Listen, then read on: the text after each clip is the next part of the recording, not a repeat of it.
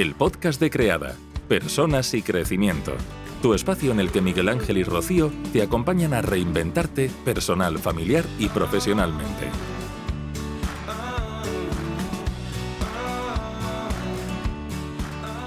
Hola, soy Miguel Ángel de Creada.es y continuamos con nuestro ciclo de entrevistas de casos reales de reinvención profesional, en el que mostramos a personas que han dado un giro a sus carreras para tener la vida que, desean. Hoy tenemos la suerte de contar con Nuria Chiva, que es coach vital, coordina talleres vocacionales y de crecimiento personal en un proyecto que se llama Encaminat eh, y otra serie de proyectos que nos irá comentando. Bueno, Nuria, ¿cómo estás? Bueno, muy contenta de estar aquí contigo, muy bien acompañada. Me hace mucha ilusión, ¿eh? Hemos tardado en cuadrar la entrevista, pero ya estoy aquí. Pero bueno, lo bueno se hace esperar, dicen, ¿no? Ahí estamos, eso mismo, eso mismo.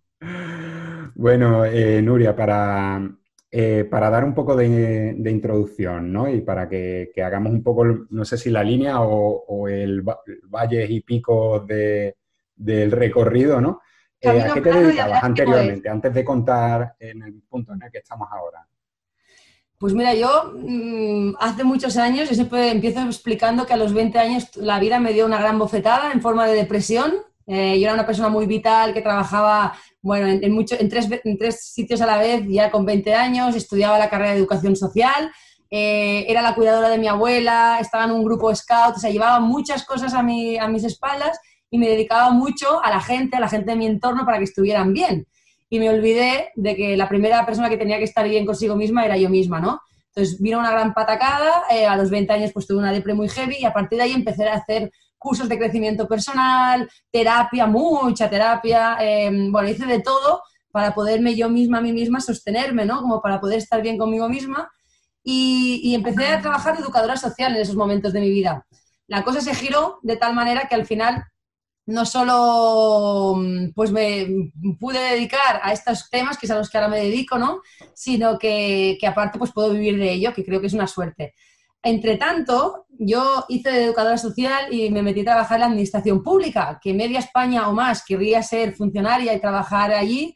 Y yo, pues, por muchas cosas que pasaron, eh, era un sector en el que no me sentía cómoda, rechinaba con mis valores, entré como en conflicto conmigo misma, volví a empezar a tener ansiedad y ahí fue cuando vi, vi claro que tenía que, hacer un cambio, ¿no? Entonces, bueno, si quieres, o sea, yo es que ya tiraría millas, te lo cuento todo, me vas tú diciendo no, Hombre, por, lo que hemos hablado es que en realidad yo creo que, hay varios giros, ¿no? De reinvención. Ese podría ser, digamos, el, primero de ellos, ¿no? El primero, pues porque te sobreviene con 20 años una, depresión, que evidentemente es una bufeta con la mano abierta, ¿no? Y, eso te, te reestructura. Y lo que me estás contando es que hay otro segundo giro, ¿no?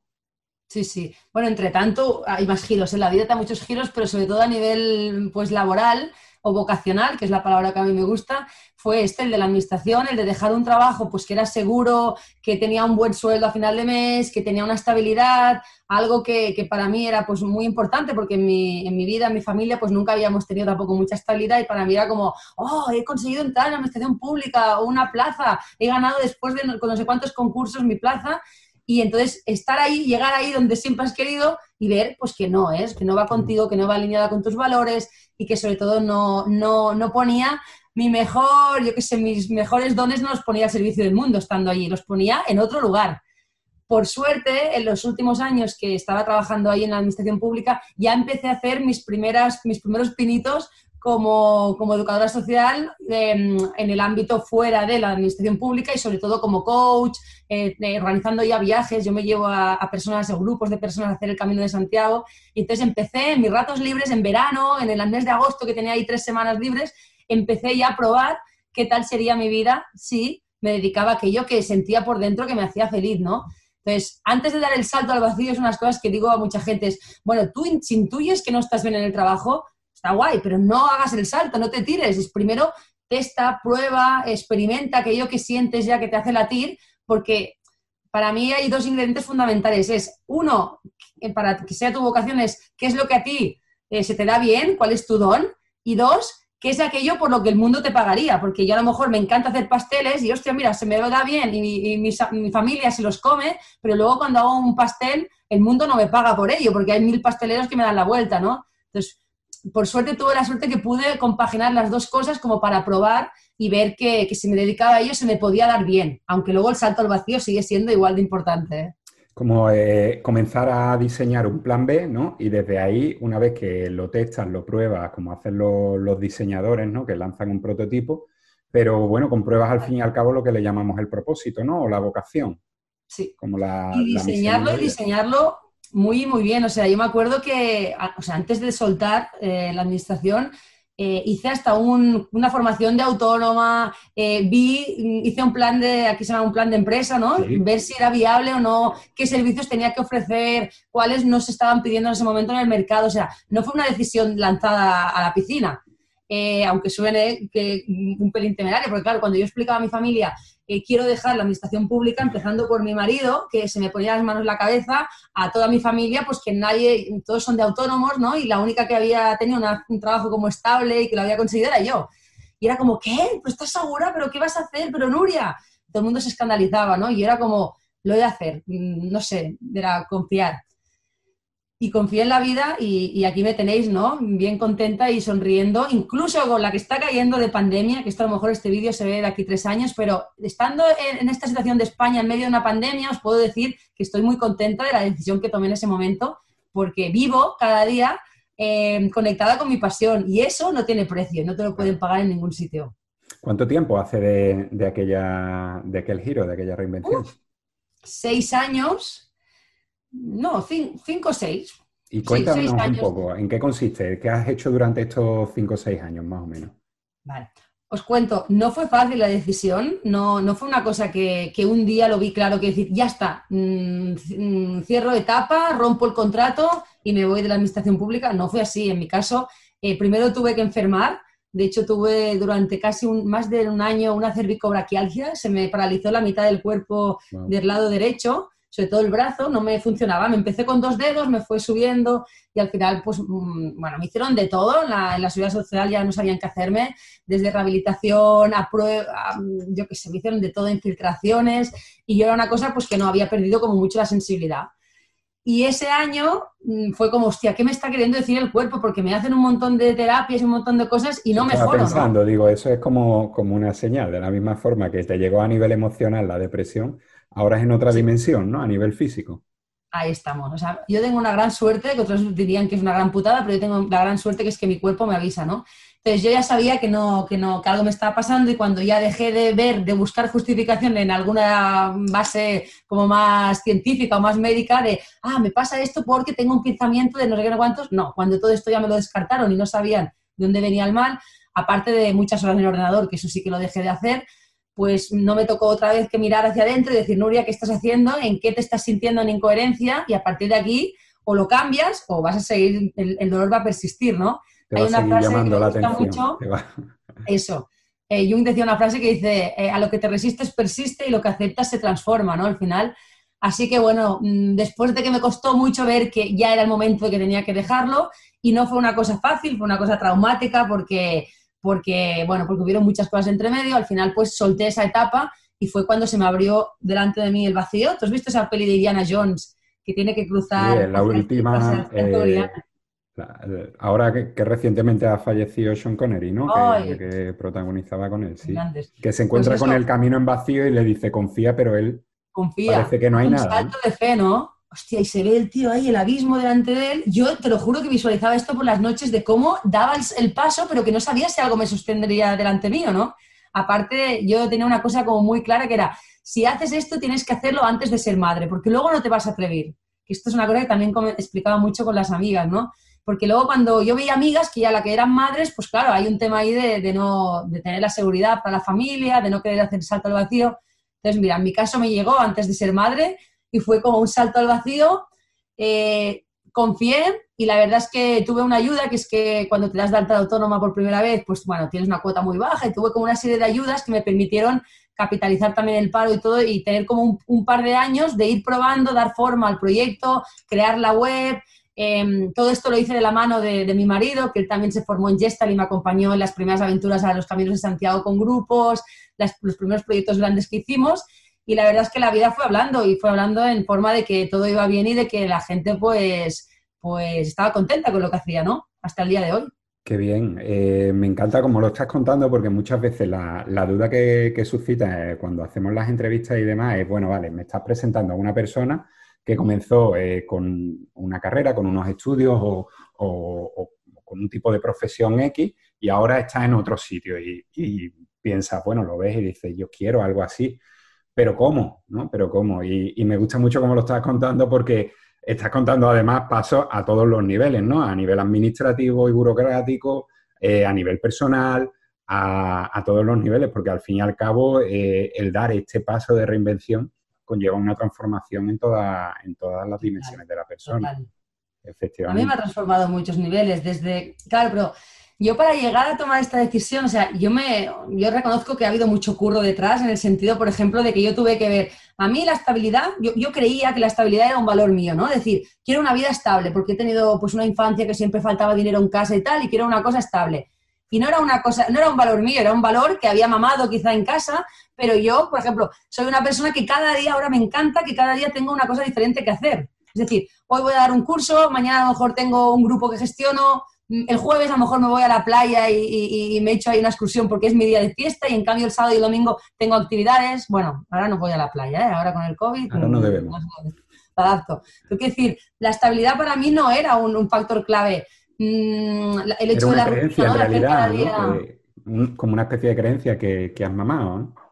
Claro, entonces tuve que revisar muy bien cuáles eran mis creencias en qué me sentía yo cómoda, hice, bueno, si quieres os lo menciono, pero hice como cursos o herramientas que a mí me sirvieron mucho para conocerme.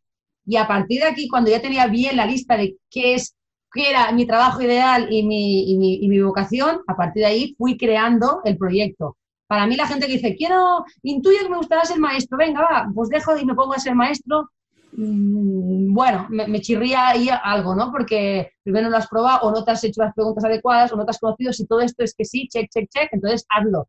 Pero así a, lo valiente, bueno, no sé, puede salirte bien, como no, o puede no salirte bien, ¿no? Y entonces minimizar este riesgo para mí es importante. Es como cuando dice lo de la suerte, ¿no? De Seneca era quien decía que la suerte es la confluencia entre la oportunidad y la preparación. Es decir, puede darse toda la oportunidad que tú quieras, pero si no te has preparado previamente, aunque salga la, oportunidad, eso no, va a ocurrir. Y claro, eso lleva mucho trabajo detrás.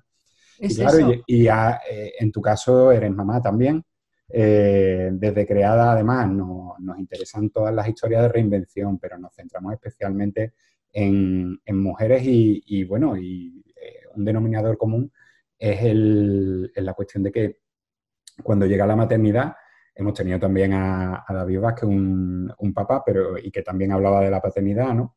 Eh, entre los que me encuentro, que también la paternidad te cambia, por supuestísimo. Pero bueno, esa revolución que, significa, ¿no? La maternidad. Eh, en tu caso, ¿qué, conllevó eso?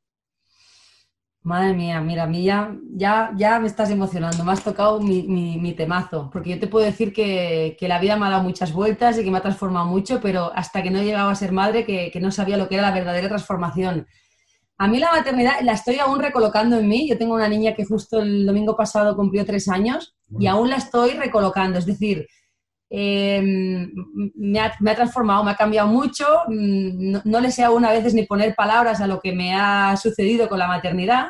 Es algo muy heavy. Yo creo que esto, si no lo vives, no lo puedes experimentar ni puedes hablar de ello. Porque yo antes hablaba, ¿eh? yo me, acuerdo de antes decir, bueno, cuando sea madre, cuando sé qué.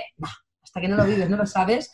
Y, a mí me ha transformado, bueno, yo por ejemplo decidí que también pensaba que no, yo soy muy adicta al trabajo, me encanta trabajar y más ahora desde que trabajo de lo que me apasiona, y pensaba que yo seguiría, que yo haría mis cuatro meses de, de, crianza, ¿no? Y luego lo compaginaría ya con mi trabajo. Y la verdad es que me, me costó mucho esto. Yo, a la que fui madre, pensé que, que qué tenía que dar al mundo si la primera personita que lo necesitaba era mi criatura, ¿no? Entonces, yo estuve como todo un año dedicada muy, muy a la crianza, de, por suerte me lo pude permitir y es lo que también a nivel de familia priorizamos. Y estuve un año, sí que iba haciendo algunas sesiones de coaching, algunas historias que, que también me iban bien para desconectar y, volverme a encontrar a mí misma, pero reconozco que el primer año yo fue de, de, de, teta, de apego, de vivir ahí todo lo que se me movía, de volver a reconectar con mis sombras, con mis luces, fue un meneo de muchas, muchos sentidos y a partir de ahí, al segundo año, sí que empecé a compaginarlo ya más con el trabajo. A fecha de hoy, yo pues sí trabajo, pero yo a las 5 de la tarde cuando sale mi niña del cole, ahí que estoy, que estoy yo, ¿no? O sea que también intento aún compaginar mucho el trabajo con la prioridad que para mí es ahora mi hija, ¿no? Incluso los fines de semana, viajes que hacíamos en verano, yo organizo Caminos de Santiago con coaching y procesos de transformación y eso también lo tengo aparcado, aparte de por el COVID, nuestro gran amigo el COVID, aparte de eso por la maternidad.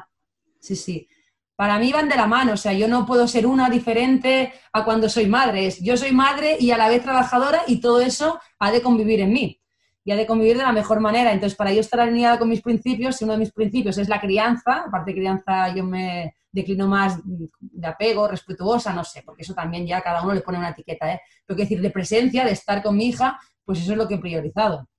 Qué bien. Y, no estaría exento de miedos, ¿no? Me, imagino, durante ese tiempo que va, que va, que va. No estás absenta de miedos y luego también hay un tema ahí que, bueno, podríamos entrar de que hasta qué punto también, yo qué sé, yo hay un punto que me indigno mucho en cómo está montado este sistema, ¿no? De, de que poco, poca ayuda tenemos las, las familias mm, y sobre todo familias que tienen a una de las dos partes emprendedoras, ¿no? La conciliación, ¿verdad? Las partes de conciliación, o sea, es indignante, o sea, está todo montado para que no se tengan hijos y para que no se apoye a la familia, ¿no? Y eso pues lo he vivido en primera persona y me ha tocado mucho. Me acuerdo el primer año que estaba súper enrabiada con el sistema. Y, y, bueno, desde ahí yo también recomendar a la gente que se lance a la piscina siendo madre de primeriza, o bueno, primeriza de, pocas, de poco tiempo, o que quieran serlo, hostia, pues que también haya detrás como un buen plan, igual que hice el plan de, de dejar el trabajo y de montarme mi empresa, también hubo un plan de cuando quisimos ser padres, ¿no? Pues de ahorrar antes, de ver cómo la organización familiar podría podría sostener ¿no? esa criatura y todo, porque la verdad es que a nivel, a nivel del sistema no hay mucha, bueno, yo siento que no hay tanta cobertura. ¿Y qué crees que anima a la gente a reinventarse, Nuria? Bueno, yo creo que, la gente sabe escuchar. O sea, el problema es que vivimos en una sociedad que vamos como los hámsters, ¿no? Que hay una rueda que, mira, yo siempre tengo aquí este anclaje, trabajo mucho con anclajes, y es, es un hámster, ¿no? Que va dando vueltas Hombre, que sí que nos movemos, sí que hacemos cosas durante todo el día, ¿no? Pero nos movemos, nos movemos, nos movemos, pero estamos siempre en la misma rueda, o sea, no nos movemos del sitio, no, no, o sea, nos hemos de parar, nos hemos de escuchar. Yo en muchos años no me he escuchado, no he parado, ya me veis cómo hablo, ¿no? De acelerada. Y hay momentos en que o me paro o a mí la vida me para, porque me para en forma de alguna enfermedad o de algo que no me cuadra en el cuerpo. Entonces, la gente sabe escuchar y para mí la vocación tiene mucho que ver eh, con sentir, con parar y escucharte hacia adentro, ¿no? Y decir, pero ¿qué yo he venido a hacer en esta vida? O sea, hacerte las preguntas vitales, estas preguntas que salen mucho en los libros, ¿no? Pero, pues, ¿quién soy? ¿Qué he venido a hacer? ¿Qué legado quiero dejar a este mundo? ¿Con qué me alineo yo? ¿Cuáles son mis valores? Eh, cómo quiero cambiar y transformar este mundo que veo que hay cosas que no me gustan, en, qué voy a sumar yo al cambio. Cuando todo esto te lo haces, te lo preguntas, lo pones por escrito y le das forma a un plan, entonces encuentras ahí lo que tú puedes hacer y cómo lo puedes transformar, ¿no? Pero no, la gente no se pregunta, o nos quedamos con las preguntas que nos hicimos cuando teníamos 18 años y escogimos la carrera, entonces como ya tenemos ese título, seguimos, seguimos, seguimos, seguimos. Pero bueno, yo creo que, que en este sentido la sociedad, a ver esto cómo lo explico, vamos hacia un futuro que va a ser cambiante, muy cambiante a nivel de, vocación. Trabajos que hasta ahora eran estables y fijos y de siempre no, no van a existir porque va a venir las, las, máquinas o la, la, nueva revolución que va a ser todo el tema de la inteligencia artificial. Yo que sé, hasta un taxista pobre pues se va a tener que reinventar porque llegará un coche que le pongas la dirección y te lleve solo, ¿no? Entonces tendremos que reinventarnos y para mí la parte más auténtica de, los trabajos que vengan va a ser las personas auténticas, las personas que sepan marcar la diferencia de una máquina y, que sepan reinventarse y irse escuchando a lo largo de todo este proceso, los años, porque dicen que a lo mejor vas a tener cuatro, cinco, seis profesiones a lo largo de tu vida laboral, ¿no?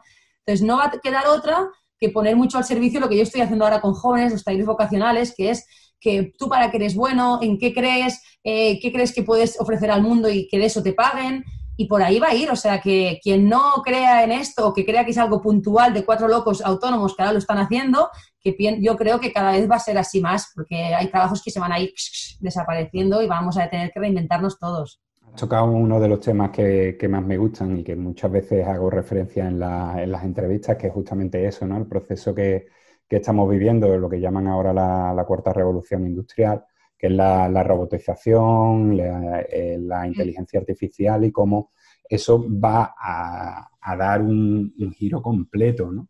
Hay una página, hay una página web que, te la recomiendo eh, de colega a colega, que, yo le, he hecho muchas veces referencia a, clientes y a usuarios cuando se plantean, ¿no? Eh, sí, estoy insatisfecho en, este trabajo, pero bueno, es lo que he hecho siempre, es que tal, es que cual, ¿no? O cuando se eh, surgen una de estas creencias limitantes del tipo yo ya soy muy mayor o yo ya mm, ahora a estas alturas porque voy a dar un giro, ¿no?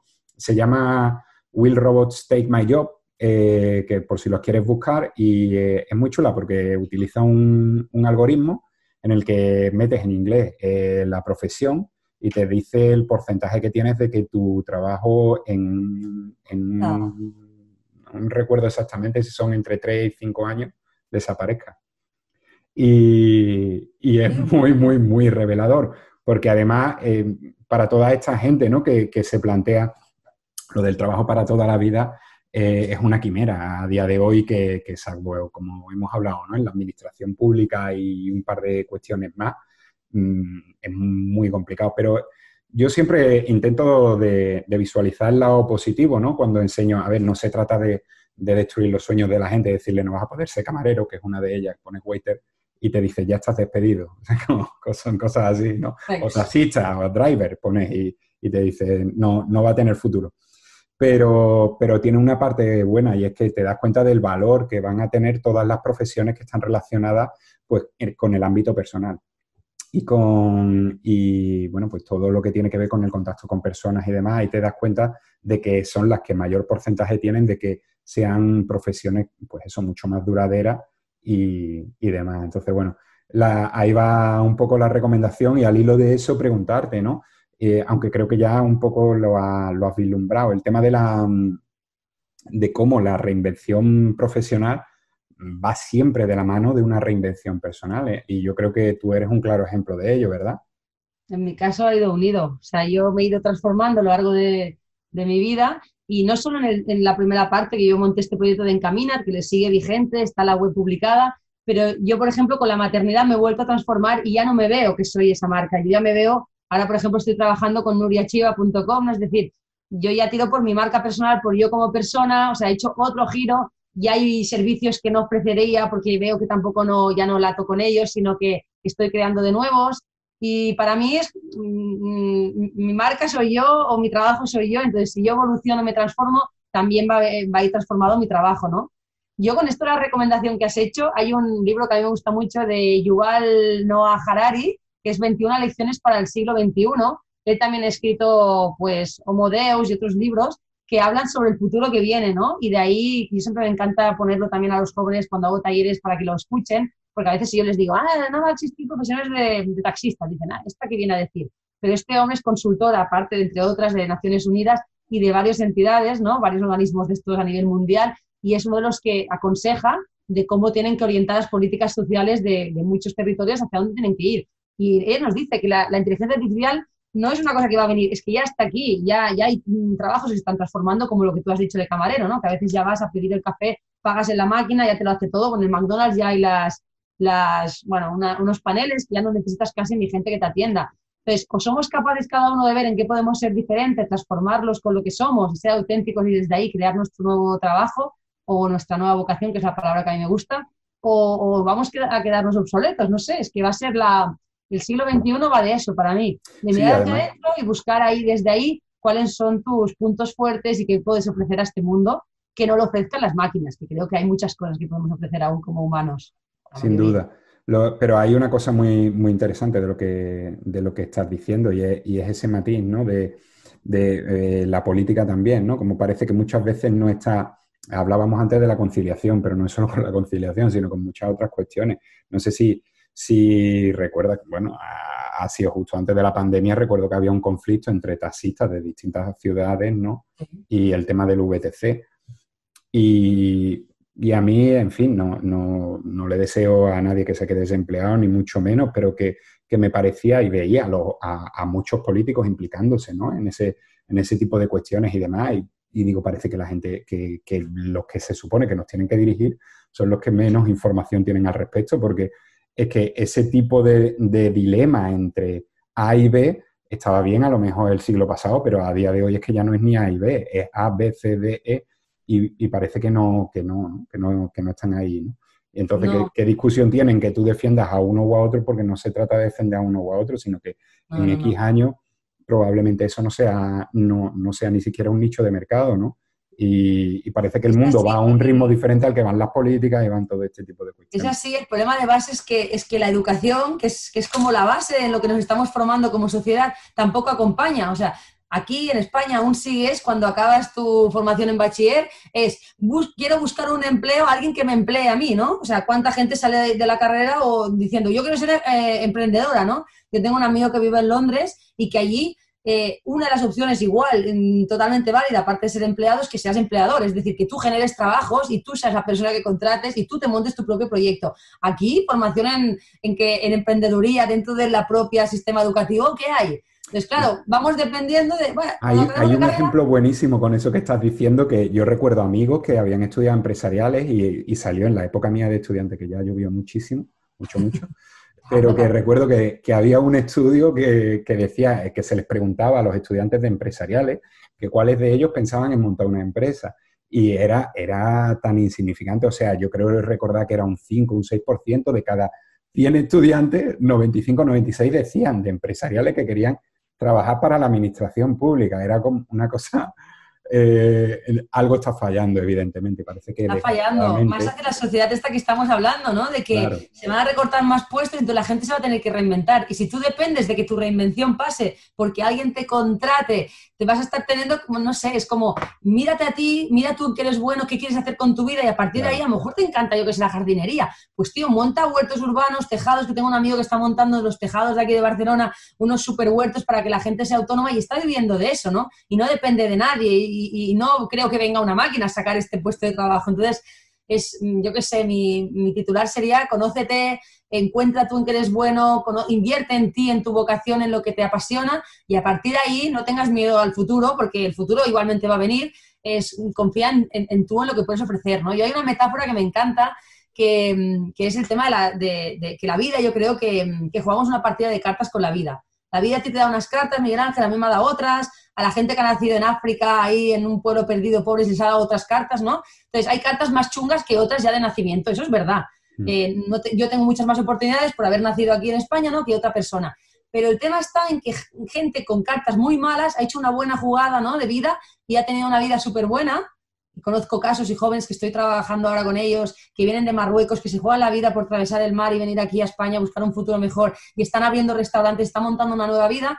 Y gente que no tenemos todas a priori cuando nacemos y que no sabemos jugar bien nuestras cartas porque no nos conocemos, porque no sabemos qué queremos hacer, porque no somos no tenemos una buena perspectiva de jugada y, hostia, nos va mal en la vida, ¿no? Y aquí también pongo el tema de enfermedades, gente que tiene una enfermedad y eso le hace transformar y se reinventa, gente pues que no, que, le puede pasar una cosa en la vida y se hunde. Entonces, ¿qué haces con las cartas que te ha dado la vida? Porque el tema no es qué, qué cartas te ha dado la vida, sino qué haces con esas cartas, ¿no? ¿Qué partida juegas? Entonces, tío, dedícate a ti a ser un buen estratega con tus cartas, fíjate en tus cartas y cuando las conozcas, que es que te conozcas a ti, seguramente harás una mejor partida, al menos que si no te conocieras.